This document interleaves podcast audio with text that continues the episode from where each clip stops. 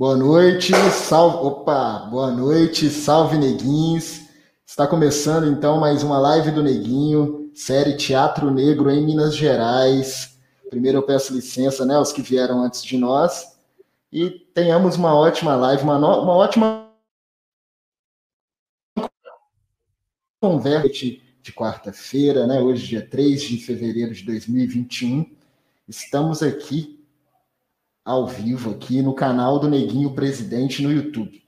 Hoje estamos recebendo com satisfação e alegria né, a cantora, atriz, professora de teatro e canto, Ana Costa. Muito obrigado, professora, por ter é. aceito o nosso convite. Estamos recebendo também aqui o nosso intérprete de Libras, o Rafael, Rafael Silva, intérprete de Libras. Muito obrigado, Rafael.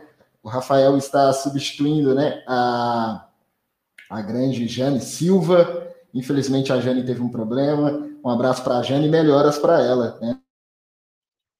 Melhoras, melhoras aí na saúde da Jane. Então, quarta-feira, live do Neguinho, estamos aqui mais uma vez. É importante falar sobre o projeto, né? O projeto Teatro Negro em Minas Gerais, uma série de lives sobre o teatro negro em Minas Gerais, que a ideia é a gente conversar com artistas, né? É, atriz, cantora, conversar com o professor, conversar com o técnico, ou seja, a gente conversar com quem faz o teatro, né, e são negros em Minas Gerais, aqui no nosso estado. A, essa série de lives desse projeto é realizado com recursos da Lei Aldir Blanc, né, a Lei de Emergência Cultural Aldir Blanc, e realizada aí através do edital da Secult, né, Secretaria de Cultura e Turismo de Minas Gerais. Então, começando a nossa live hoje, agradecer a todos vocês que estão presentes, muito obrigado. Agradecer quem está em casa assistindo. Depois a nossa live fica disponibilizada, gente. Fica disponibilizada aqui no YouTube e também no Spotify, no Deezer, que a ideia é a gente transformar o áudio dessa live em um episódio de podcast. Estamos aqui, vamos começar a nossa conversa. E é importante a gente dizer o seguinte também: não posso deixar de dizer que no final nós vamos sortear um livro, Tropeço, do Anderson Feliciano, né, da editora Javali, este livro. Belíssimo livro ali, ó. Vamos sortear. Então, se você quer participar desse sorteio, manda um nome falando, é, quero participar, né? Porque às vezes a pessoa tem e tal, e aí participa e acaba ganhando, e a pessoa já tem um livro. Então a ideia é presentear né, esse livro com quem não tem ainda. Então, gente, vamos começar a nossa conversa aqui. Já começamos, mas vamos dar sequência à nossa conversa. É o seguinte: neste primeiro momento, é, por gentileza, fala um pouco da sua trajetória, onde que nasceu, como que chegou nesse mundão das artes, né? Como que chegou nessa escolha de trabalhar com arte, trabalhar com teatro, com música? Fala pra gente, por favor.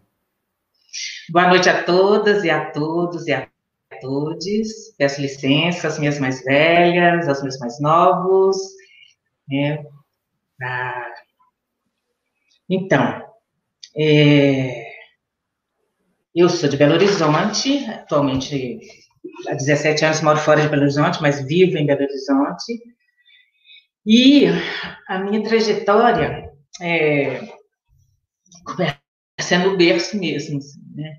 A minha mãe era uma figura muito sábia, uma mulher que faria teria 101 anos hoje, é de 1919, e que estava muito à frente do seu tempo. Então, ela introduziu para todos e todos os filhos, né, nós sete filhos, eu sou a sexta, a, o canto e o teatro.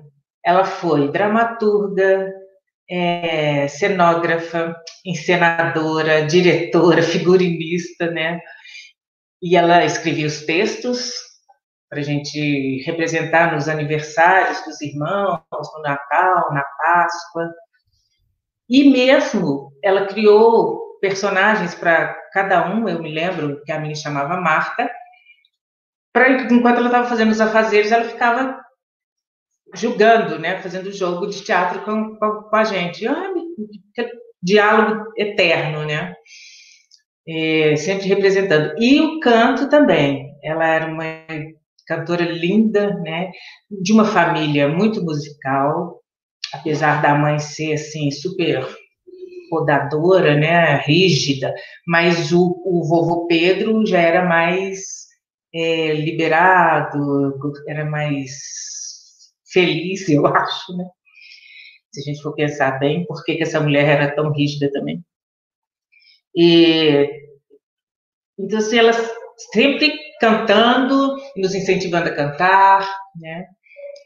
É, tem várias, é, tem minhas irmãs cantam também, são várias artistas, né? Madu Costa, escritora, cantora, é, a Estela Costa também, atriz, aquarelista.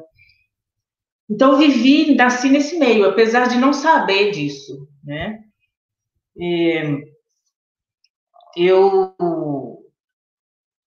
depois de adulta, eu escolhi fazer psicologia, né, fui estudar psicologia. Sempre quis estudar música, mas as condições financeiras, não tinha arena da cultura na época, né?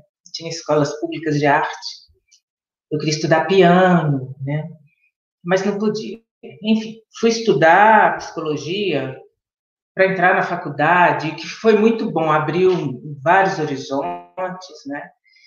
Trabalhei cinco anos como psicóloga e saí de lá e fui estudar canto. Estudei na escola de canto da Babaia durante alguns anos.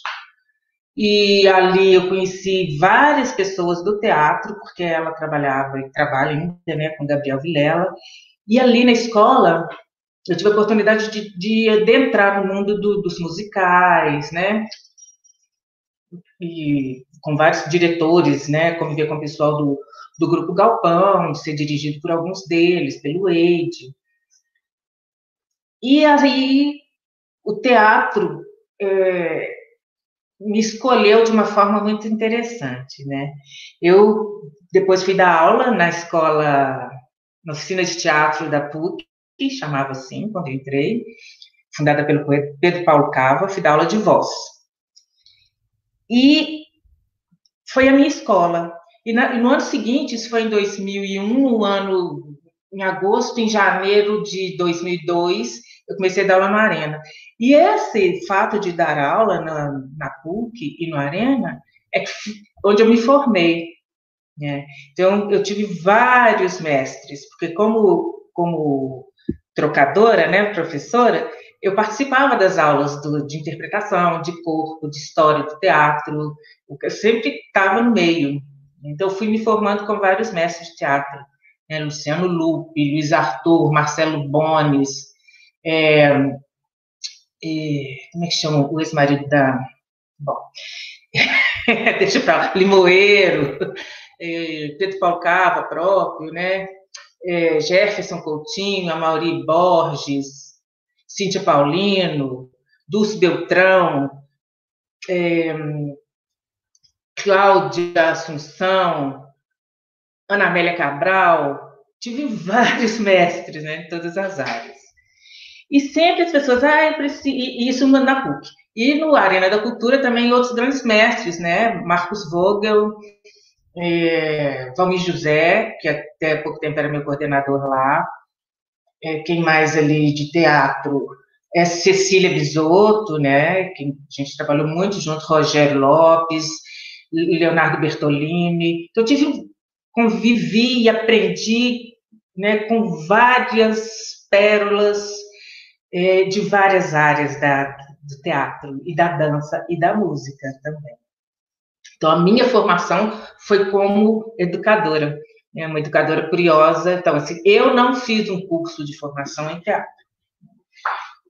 E fazia porque eu acompanhava as aulas, isso me dava um grande prazer, né? Aprender para mim sempre foi um grande prazer. É, aí o primeiro contato, assim, de como atriz, né, foi no décimo aniversário da oficina de teatro da PUC, onde Dulce Beltrão, que é uma referência na dança, né, não só em Minas, mas no Brasil, foi parceira de Clausiana, uma grande profissional, uma grande bailarina, um gênio de mulher, é especialista no teatro e dança. Ela montou um espetáculo que chamou Solo para Quatro, que era é, a música do Gustav Mahler, é, com poemas de Flor Bela Espanca, e ela dançava e eu falava o, os poemas da Flabella. É foi uma riqueza. A gente foi convidada para fazer depois no, no, é, Dois na Dança, que é um projeto super bacana de dança Belo Horizonte, fomos convidadas pelo Balé Jovem do Palácio das Artes pela comemoração, acho que dos 40 anos do, do Palácio. Foi um estrondo, né? E Dulce tinha anos, décadas que ela não dançava. Né? Então, é uma coisa impressionante. Aí começou ali. Dali, por causa disso, Cíntia Paulino é, escreveu uma cena para o Cena Curtas de 2011, chamado é, Deu uma última olhada nas coisas delas. Deu uma última olhada nas coisas. É, e o elenco era Dulce Beltrão, a Júlia Marques e a Marina Artuz e eu. Né, a dramaturgia e direção da Cíntia. E nesse, o tempo todo que eu estava na PUC, né, mesmo na, na Arena, eu ficava pensando, gente, a gente não vai montar nem um texto negro, né, nem um texto de um autor negro, a temática, né? E nessa ocasião, dessa cena curta, é, eu fazia uma mulher que, que ia encomendar uma defunta, que era a Júlia Marques. Eu falei, é a minha chance de trazer minha ancestralidade aqui. Aí eu pesquisei, né, a partir das, juntei as benzedeiras com as carpideiras, né, e a gente tinha criado um, uma, uma, uma excelência para um, um show, e eu usei essa excelência, né, e a cena era super bacana, então eu benzia, então eu trouxe, pude trazer um pouco da minha negritude para essa cena, né, e foi um grande espetáculo, teve uma repercussão muito bacana também. Depois disso, é, convidada por, por Adir, que a gente dava aula juntos lá na Arena, para fazer uma leitura dramática sobre o Leão e a Joia do Shoinka, o Prêmio Nobel de Literatura né, nigeriano. É, aí foi onde eu conheci Carrandré Ribeiro e o Jacó do Nascimento.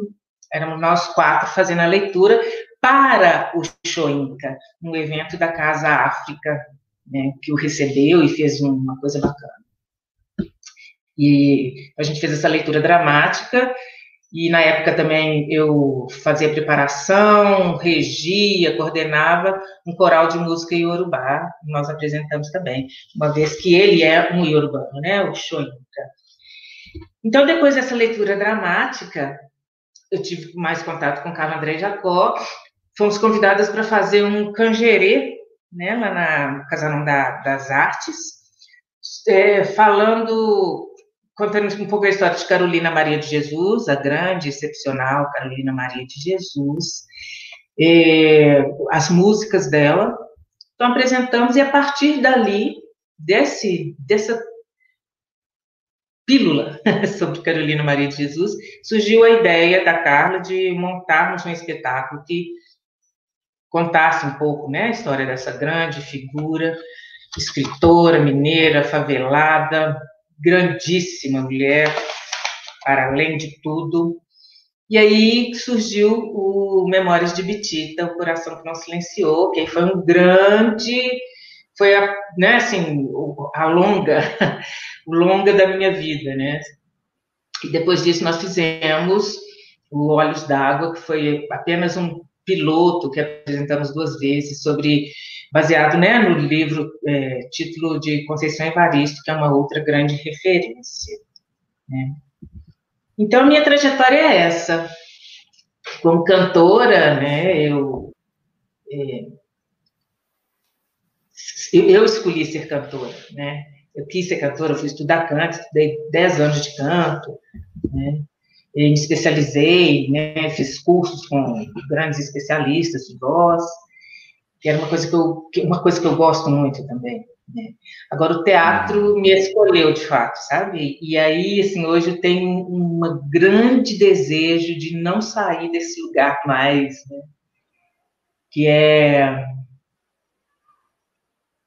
é, é grandioso, é, e falar da, das nossas temáticas, né, das temáticas negras, tudo que, que me diz sentido, né?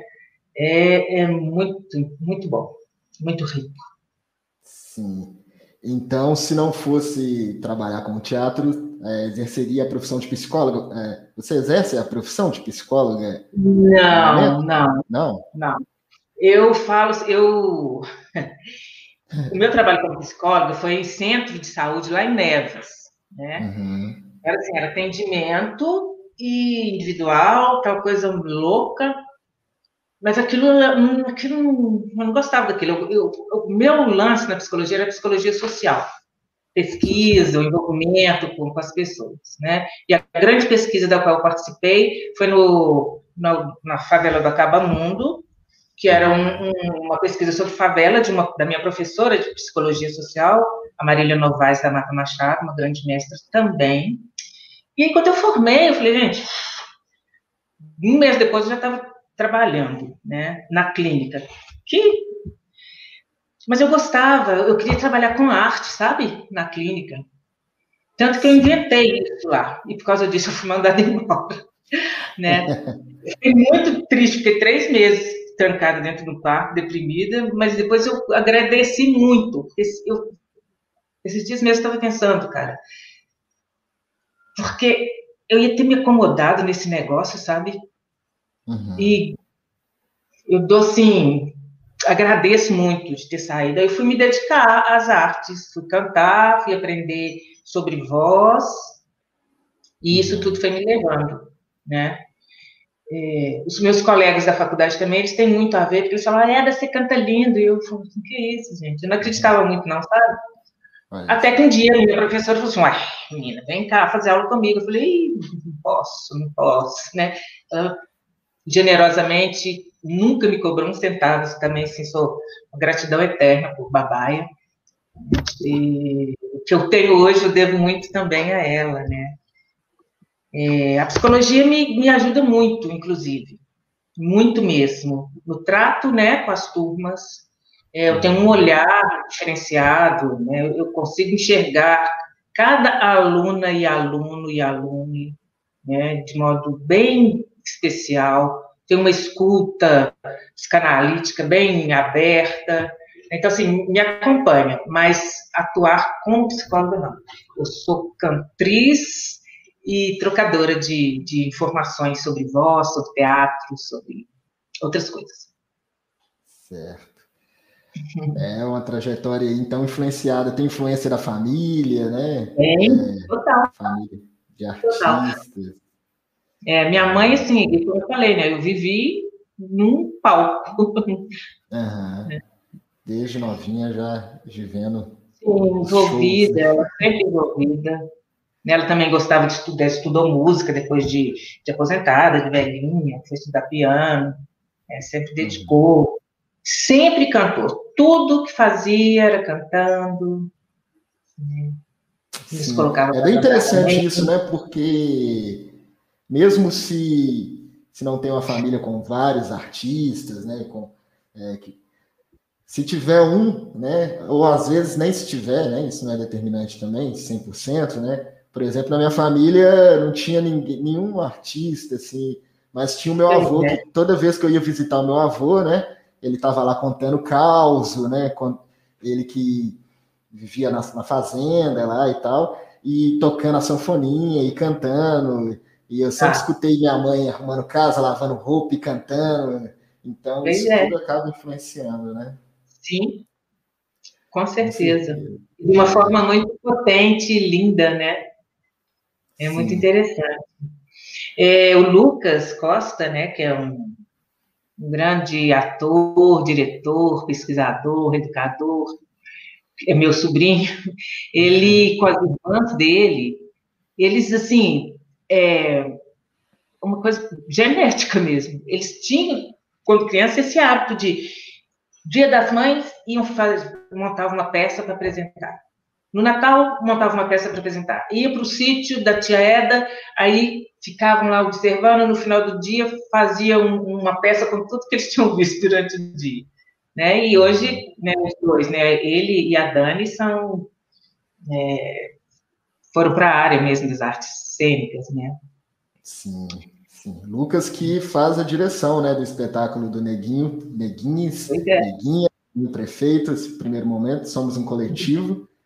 É, antes de continuar, é importante dizer aqui, né, fazer uma descrição de como estamos. Eu sou Ângelo Dias, eu estou aqui de capuz, com uma máscara, toda preta, uma roupa preta. Aqui atrás de mim tem uma parede com uma frase escrita: Vai à luta, sabe o quanto custa e onde quer chegar. Uma parede branca com escrito preto. Ao meu lado está Eda Costa, é uma mulher negra, é, com a parede branca no fundo, uma roupa estampada, um colar belíssimo, uma roupa belíssima, né, de óculos. É muito linda, como dizem né, o pessoal que está assistindo, concordo. E abaixo está o nosso intérprete de Libras, Rafael Silva. Ele está de blusa preta, um homem branco, e no fundo tem uma, uma parede com os detalhes vermelho e branco. Então, dando continuidade à nossa live, né? Série de lives para quem chegou agora, sejam bem-vindos aí, uma ótima noite. Nossa série de lives sobre o teatro negro em Minas Gerais. Né? Hoje estamos conversando com a atriz, cantora, professora de canto e de teatro, Eda Costa. Importante dizer que esse projeto é realizado com recursos da Lei de Emergência Cultural Aldir Blanc, né, o edital aqui de Minas Gerais, da Secult, Secretaria de Cultura e Turismo de Minas Gerais, recursos aí da Lei Federal Aldir Blanc, da Secretaria Especial de Cultura, Ministério do Turismo. Dando continuidade aqui à nossa conversa, é bom lembrar também que vamos sortear o livro do Anderson Feliciano, Anderson que está presente na live, Anderson que esteve aqui, Anderson Feliciano, o livro Tropeço, da editora Javali, gente. Olha só que maravilha esse livro. Vamos sortear no final da live. Se você quer participar, é só informar aqui no chat, fala, eu quero participar, eu quero, eu quero. O livro Tropeço, do Anderson Feliciano. Fale um pouco para a gente agora sobre a sua pesquisa da cultura iorubá, né? Como é que, quando e como você decidiu iniciar essa pesquisa? É tão importante para todos. É outra coisa, assim, né? Eu não decidi nada. Aí as coisas chegam assim na minha vida como elas devem chegar mesmo, sabe? É, a gente vai cruzando as esquinas e encontra. Assim, né? e, em 2008, eu faço aniversário em outubro, 5 de outubro, e o Ibrahima Gay, que é um amor querido, um senegalês, é, faz no dia 3 de outubro. A gente sempre se encontrou nas festas de aniversário. E um dia ele morava em Nova Lima, eu também morava em Nova Lima. Um dia eu dentro do ônibus, indo embora, ele passando na avenida, falou assim, ah, eu preciso falar com você. Né? Tem um amigo meu que está precisando de uma preparadora vocal negra, de preparar. Falei assim, ah, vamos embora. Isso foi no começo de, sei lá, no começo do ano. Aí, difícil encontrar com ele, assim, né? Aí, perto do aniversário, é, ele me chamou para ir à casa dele e o Yorubano estava lá, o Olusegun Kinruli, que estava montando né, um coral é, de música Yorubá e precisava de uma preparadora vocal. Eu falei, ei, sou eu mesma, né? Vamos embora. E assim, a, a equipe era eu, ele e o Néstor Lombida, que é um cubano também especialista em, em muito conhecedor da cultura iorubá. Então, a minha pesquisa começou a partir da música, né? E muito, sim, é, movida pelo interesse, porque além do, do constava assim, nós tínhamos o ensaio, né? O Olu dava aula de cultura iorubá, antes era um sábado inteiro, começava às nove até meio-dia, nosso encontro. Então, começava com aula de cultura iorubá, depois a aula de canto, e assim, 79% dos componentes do coro, teve uma época que tinha 45 coristas. Nunca tinham cantado. Então foi assim, teve, teve, teve audição, né, vários, né, Belo Horizonte Nova Lima. É, então foi muito rico, foi um grande aprendizado, né, para todos nós tanto na questão né, de trabalhar um coro de 45 vozes, a grande maioria nunca tinha cantado, eram afinados, etc. e tal, mas, né, é, e a cultura foi me despertando uma curiosidade muito grande. Eu fui, eu falo que ali foi um grande elo, assim, que eu encontrei, sabe? Porque é, ele foi contando a história mesmo da, do tráfico de, de, de, de pessoas para serem escravizadas, o nome dos, dos traficantes, a ligação desse traficante, que era um brasileiro que morava na Nigéria, que sabe, isso foi despertando uma curiosidade. Falei, gente do céu, eu sou negra, eu preciso, sabe? E foi quando realmente, assim, me caiu uma, um alívio tão grande. Eu falei, gente, eu posso saber da minha história, pelo menos por esse viés. Então, a partir disso, eu continuo a minha pesquisa. Ela é infinita, né? infinita mesmo. E o, o lance da, do coral Agbara, Vozes da África, era para divulgar, difundir e preservar a cultura iorubá, que no Brasil tem uma influência gigante, né? No jeito de falar, no, no sotaque dos, dos, dos soteropolitanos, né? Do Porto Salvador, mesmo na comida, né? No jeito de andar, muitas palavras, né? Do iorubá a gente usa. Então, é, a ideia do, do, Instituto de Arte e Cultura Urubá, né, na pessoa do Olu, era isso, era difundir e não deixar que essa cultura desapareça, como ela está desaparecendo né, na Nigéria, em Lagos especialmente, né. É lá, assim, ele fala que, que ele escuta mais Yorubá do que lá em Lagos, né. Muitos iorubanos que vieram para os congressos que nós promovemos falava, nossa, quanto tempo que eu não escutava essa música, do, né, do, do as músicas populares lá, do, de domínio público. Que isso é, o inglês tem dominado mesmo, as escolas não, tão, não estão mais em si, é como o nosso Guarani, né, Tupi-Guarani, aqui, nas né, nossas línguas indígenas, né, uhum.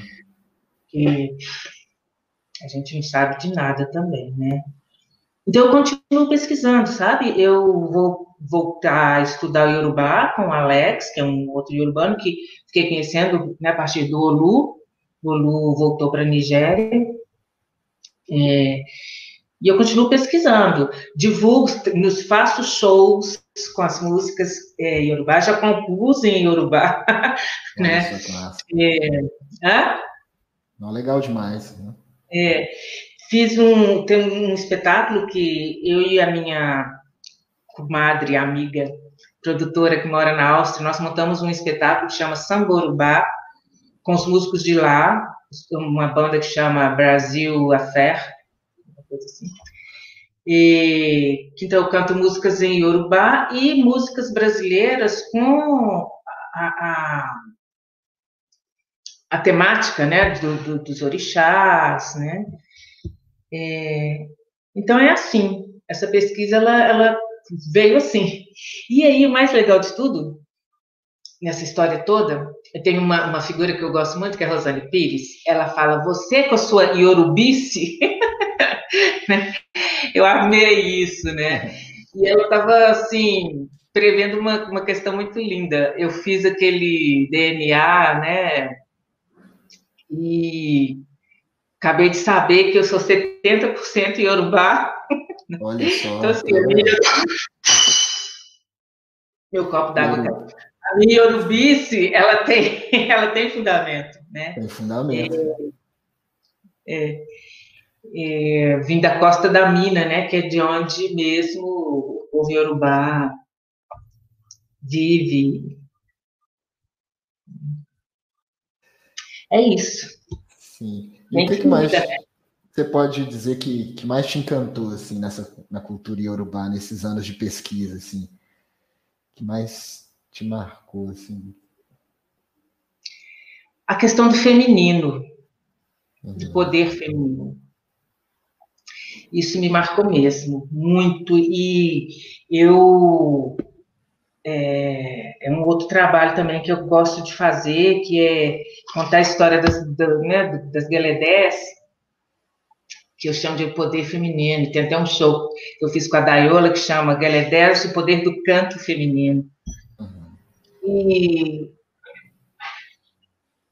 em, to, em todas as culturas, a mulher é vista às vezes, né, muitas vezes, como bruxa. E somos mesmo, né? A questão do poder do feminino. E a, a questão da cabaça, lembra do, do, do, samba de enredo da aquele maravilhoso lá, que agora não vou lembrar o nome da escola, que falava da cabaça, né? Que tem a ver com o feminino, né? É as sete cabaças, nove cabaças. desse poder de gerar vida, né? Que assusta tanto os homens. E por isso, né? Eles tentam é, amenizar, parar, né? o, o, o nosso poder, o poder feminino. Poder de organizar, poder de gerar vidas, poder de suprir a casa. Né? Então, isso foi o que mais, é o que mais me, me encanta nisso, sabe? E aí eu fico fazendo é, analogias mesmo, né? Com Joana d'Arc, que foi queimada, né? Marielle, que foi assassinada. Uhum por que está entrando, né? Mostrando a que veio, né?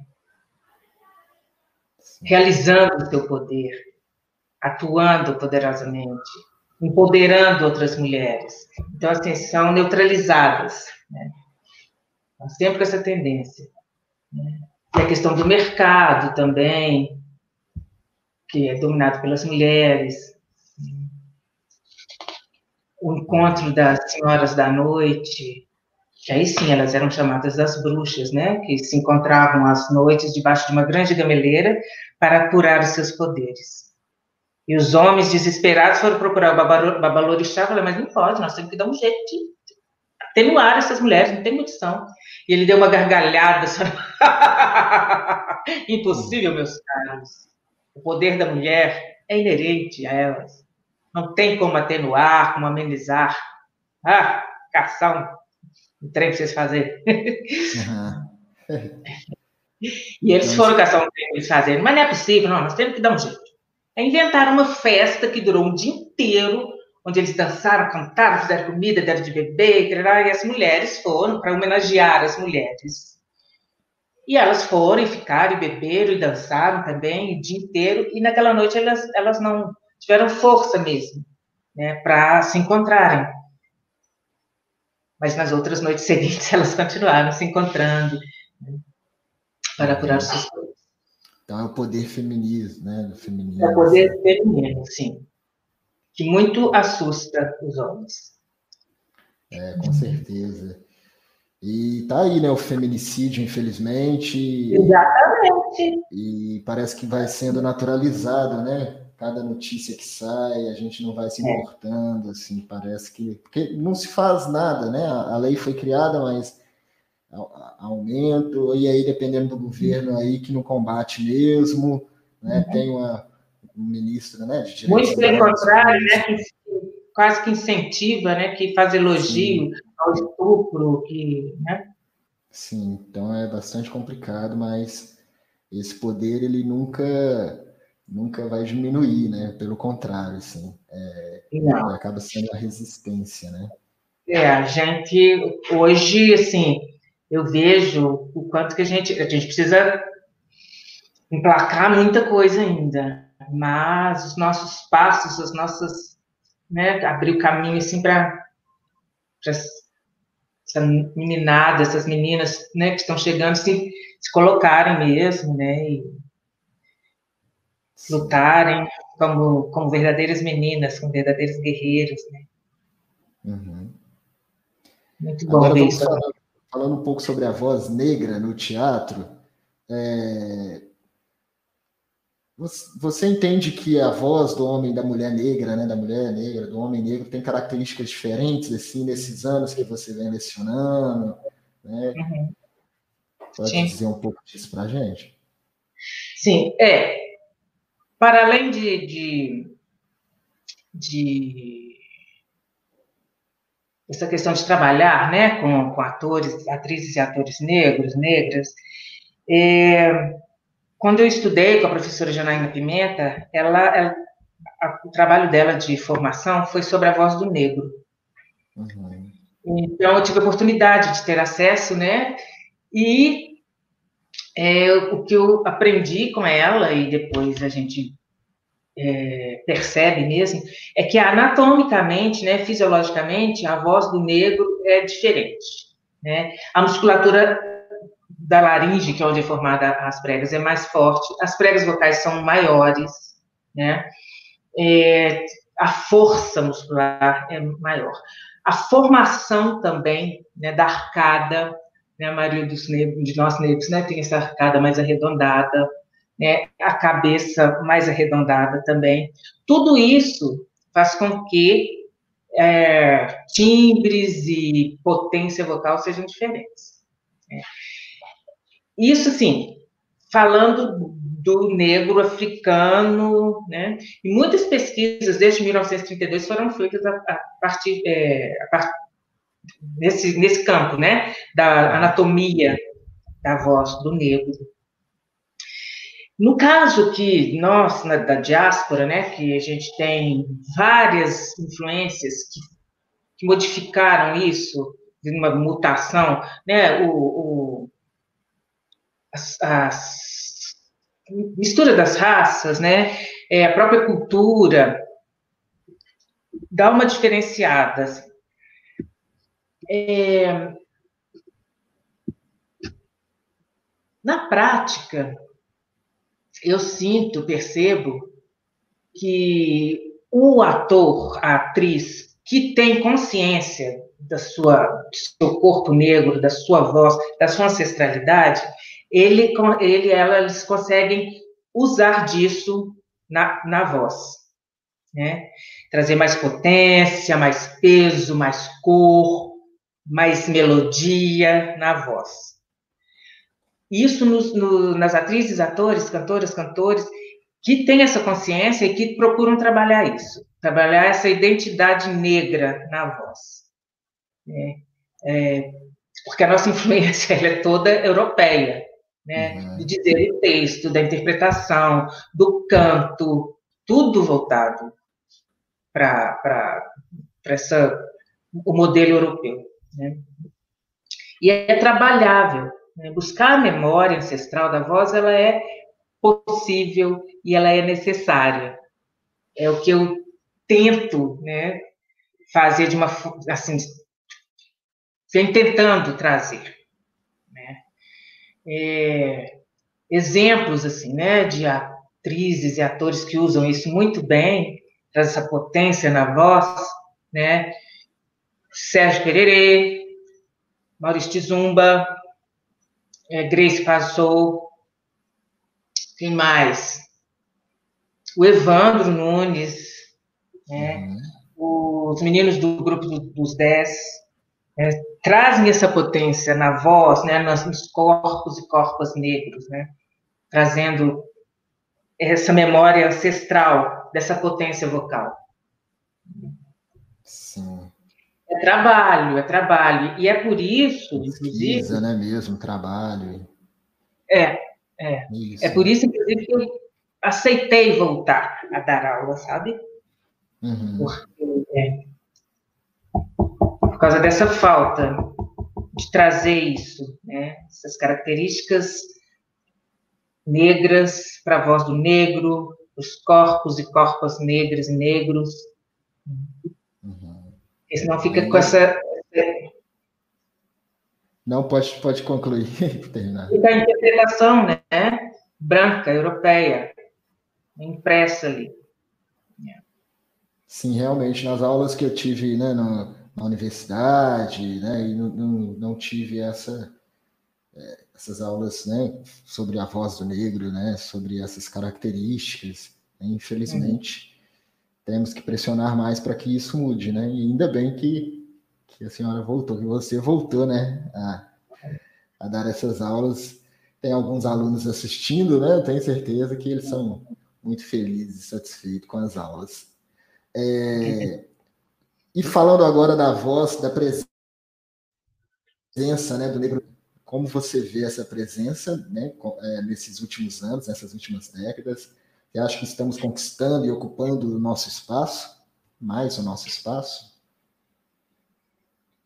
Ó, eu acho que é passos muito curtos, assim, mas estamos, né? E, e diante de muita resistência também. Mas é, eu, eu vejo assim, né, que estamos ocupando, precisamos ocupar mais, sim, né?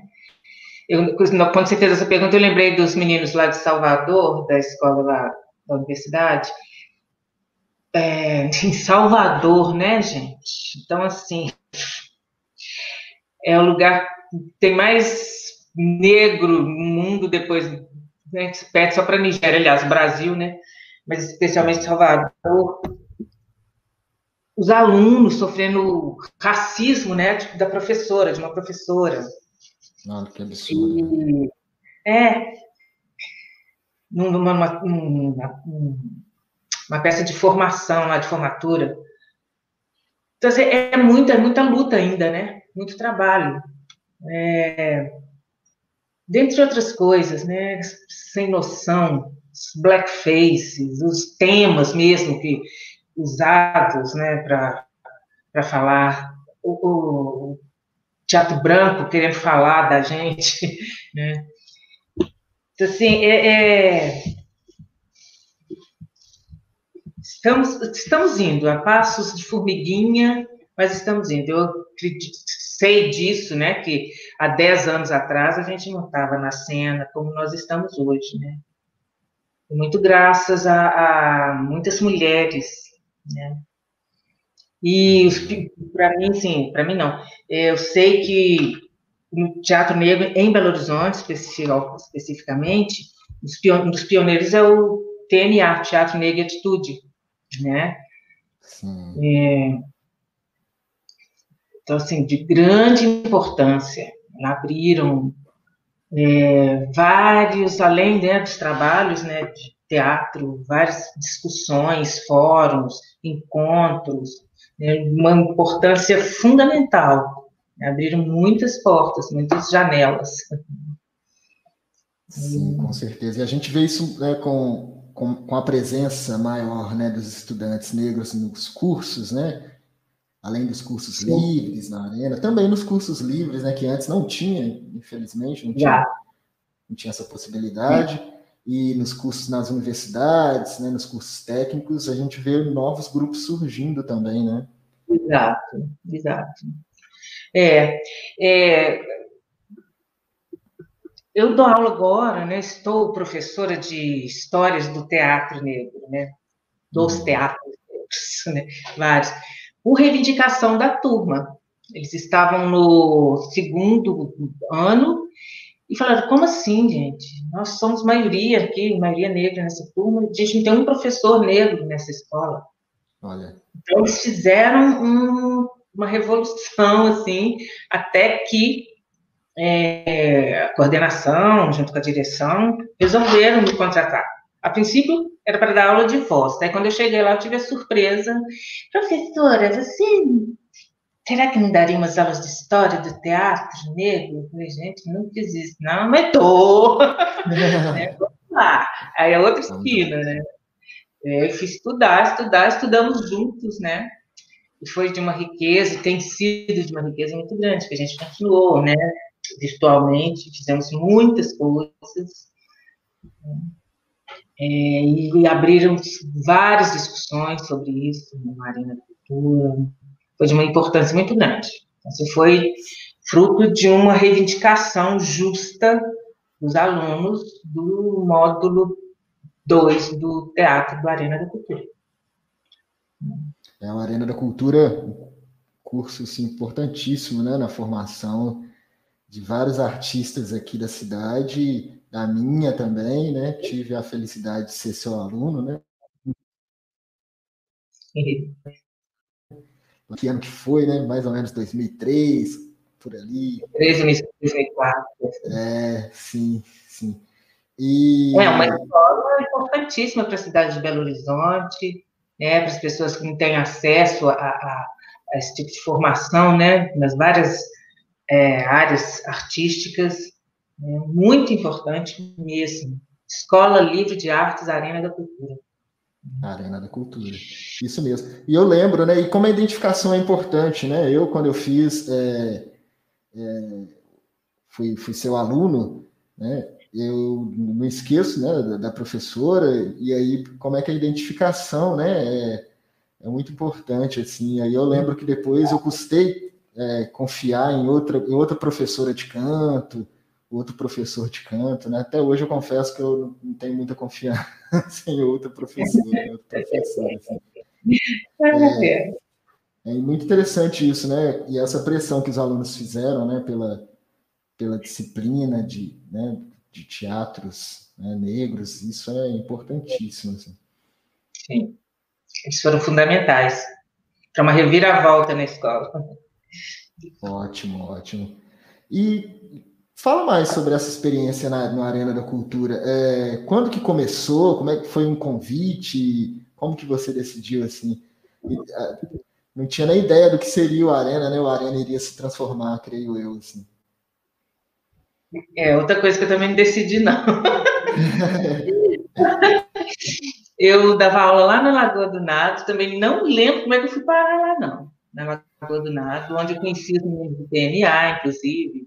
Uhum. Era muito, era muito rico tudo isso. Aí um dia a Bilde falou assim: ah, não sei como é que você dá aula na Arena da Cultura. Eu gente, o que, que é isso, Arena da Cultura? Nunca tinha ouvido falar. Igual o Rafael também, nunca tinha ouvido falar na Arena da Cultura. Mas ele está perdoado porque ele é de Rondônia. é, é, eu falei, ah, vai ter que ser o quê? Tá.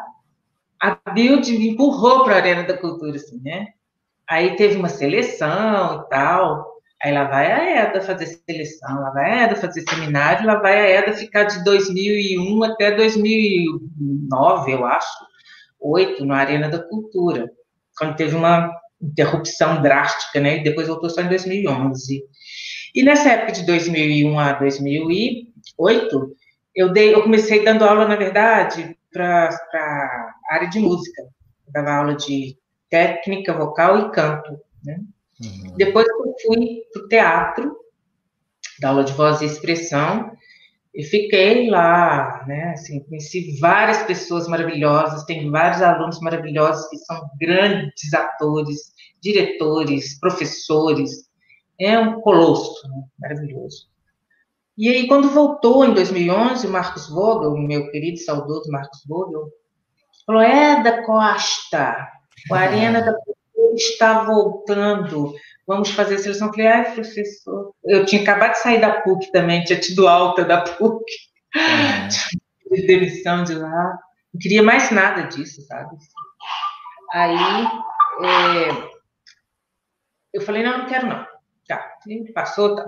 Aí, em 2019, o professor Valmir José me fez uma chantagem emocional.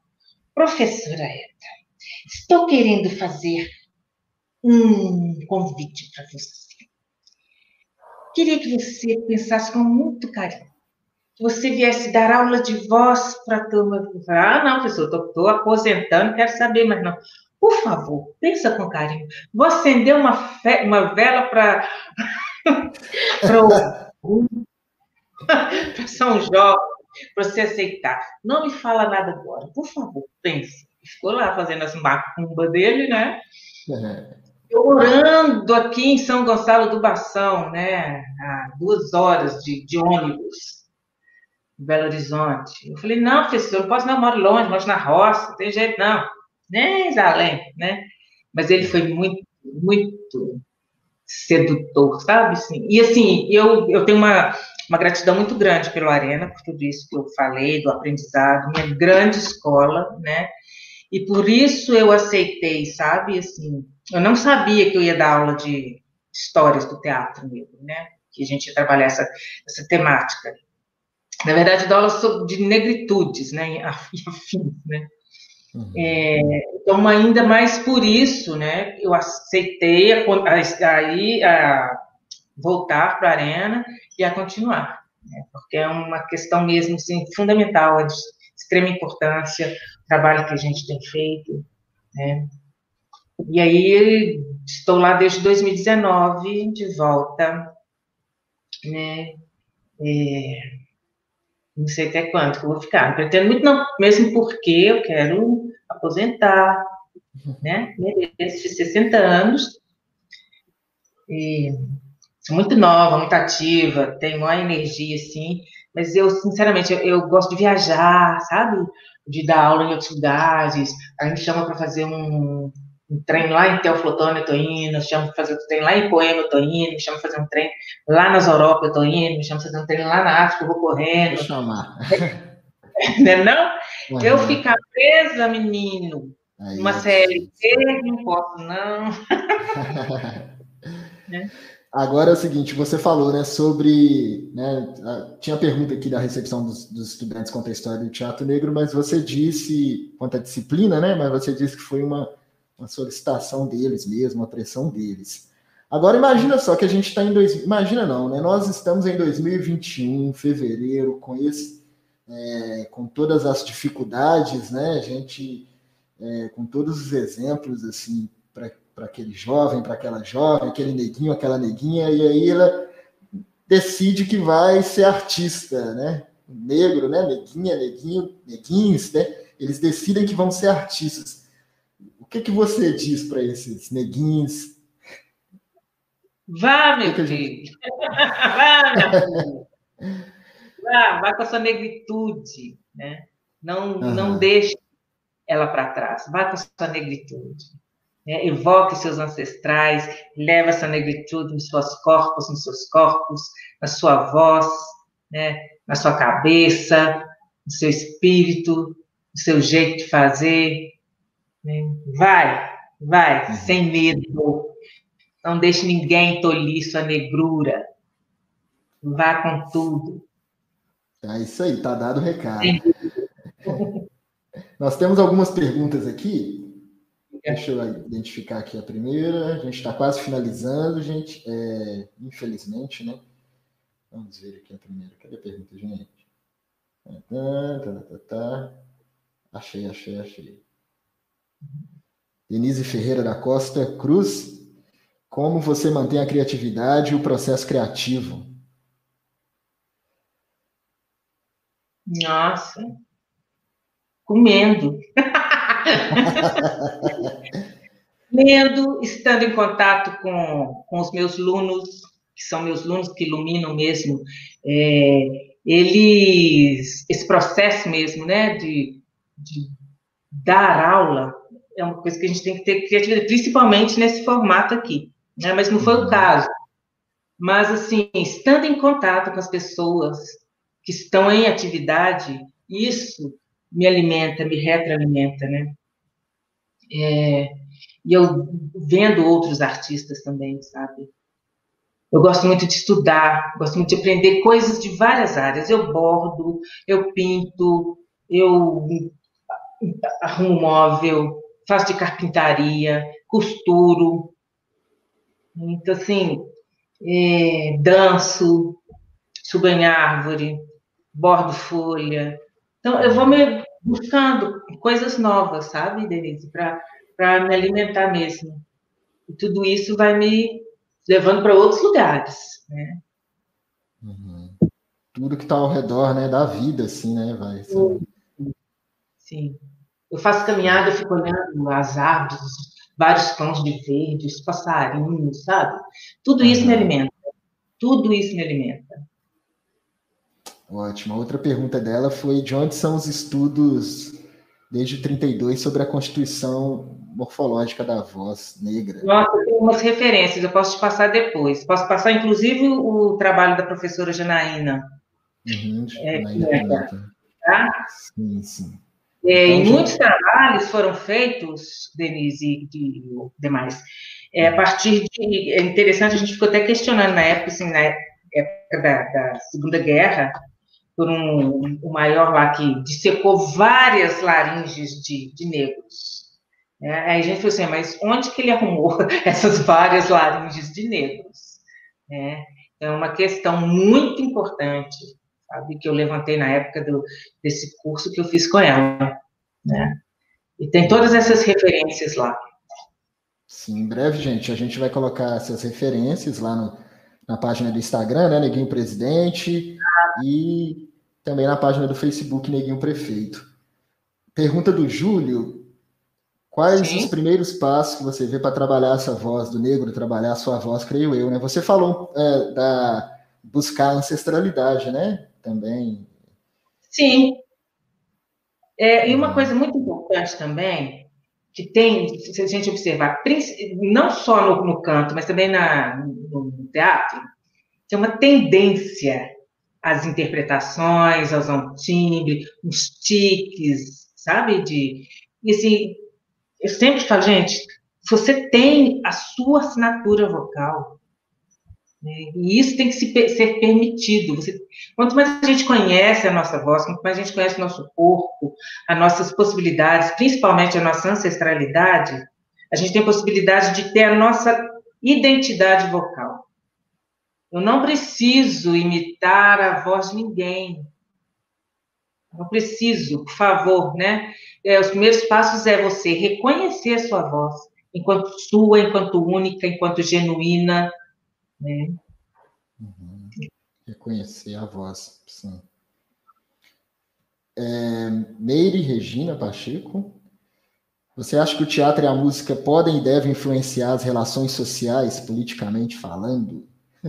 Podem, devem e influenciam, né?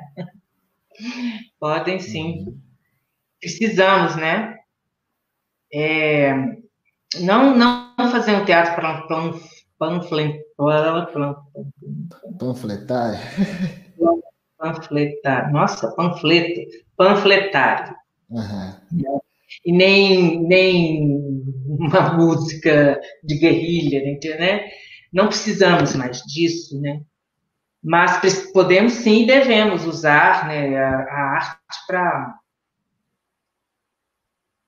criar essas relações. Né? Acho que, uhum. inclusive, é, o teatro que você faz, Meire, né, tem muito disso, né? O teor, Se não me né? engano. Uhum. Né? Verdade. A Denise perguntou Acho... se tem escolas formais musicais é, no Yorubá. Né? Fale um pouco sobre como são as formações? Ah, as formações, como são as formações musicais no Yorubá? São formais? Existem escolas assim? Não, é, é. os Yorubás nascem, dançando, né? nasciam, né? Não sei, acho que hoje está mais, né? Mas não tem escola, é, como toda, né? Cultura dos, dos 54 países africanos, né? é, passado de geração em geração. Lógico que, assim, é, tem as escolas, sim, de música dos iorubás, mas não porque é uma escola de formação de música iorubá. Um grande músico iorubano, né, que talvez vocês conheçam, que é o Fela Kuti, que fazia isso meio, né? O, o, o trabalho do Fela é todo político, né? É, além de um grande músico, era um grande ator também, né? embora ele não soubesse disso, não tivesse intenção, mas era, e um grande ativista. A música dele servia para tratar dos, das questões sociais né, e, e da política, principalmente. É, e eles estudavam música né, e cantavam em Yorubá. Ele cantava em Yorubá, em inglês, mas era um iorubano que vivia a cultura iorubana. Uhum. É. Sim. Uma outra pergunta que ela fez, a gente está finalizando, né? É, quais expressões africanas de teatro você conhece? Depois você pode passar para a gente que a gente coloca também né, essas referências, expressões africanas, que são múltiplas. Né? 50... Uhum, do teatro. Várias, né? Assim, teatros, né, África? Nossa, é. Depois eu posso passar para vocês também. Uhum. Uma grande expressão. Sim, pode ir, vai, vai. Senão não dá tempo de sorteio. É, infelizmente, o sorteio vai ser depois da live. Eu, aí eu vou. É, a gente vai né, falar quem ganhou na, no canal do Neguinho Presidente no Instagram. E os projetos, fala agora a gente finalizando, fale sobre os projetos. É, musical, Mas o projeto é continuar viva. Manter-se tem, vários, né? tem vários projetos com, com meus queridos alunos lá, é, meu querido Léa, que está preparando um filme para a gente né, tentar gravar esse ano ainda. É, e realmente, é, voltar com Bitita, talvez em outro formato, né? Porque as pessoas espalharam aí pro, pelo Brasil. E o grande projeto é continuar vivo com saúde mesmo, né? E o maior deles é tirar o Bolsonaro.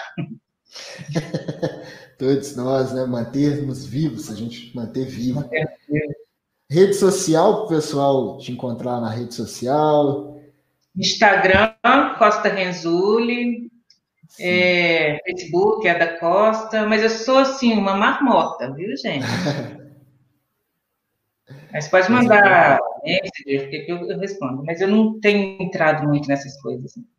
Uhum. Muito obrigado, agradecer. Se me ligar, eu prefiro. Sim. Agradecer a todos que participaram aí, que assistiram, agradecer o Rafael Silva, muito obrigado, Rafael. É, muito obrigado, Eda, né, por ter aceitado o convite, foi um prazer esse encontro novamente. Espero encontrar. Eu que agradeço. É, depois que passar esse momento, né? Já torcendo aí para passar. Então, Sim. gente, vamos nos cuidar. Né? Vamos ficar em casa o máximo que puder. Né? Infelizmente, nem todo mundo pode ficar em casa, trabalhar de casa, mas quem né, tiver essa possibilidade, vamos nos cuidar, que a gente acaba cuidando do outro também. Agradeço mais uma vez a participação de todos. Fiquem ligados que depois, né, daqui a alguns minutos, vamos falar quem ganhou o livro do Anderson Feliciano, que passou por aqui também, né? Esse belíssimo livro Tropeço. Compre o seu livro se você não for sorteado da editora Javali. Muito obrigado mais uma vez, uma ótima noite a todos. Esse projeto é realizado com recursos da Lei Aldir Blanc em Minas Gerais. Ótima noite, gente. Obrigadão. Até semana que vem. Semana que vem com a atriz e artista visual Anelisa Gonçalves. Ótima noite a todos. Tchau, tchau. Tchau, boa noite. Boa noite, Rafael. Boa noite, Rafael. Obrigado.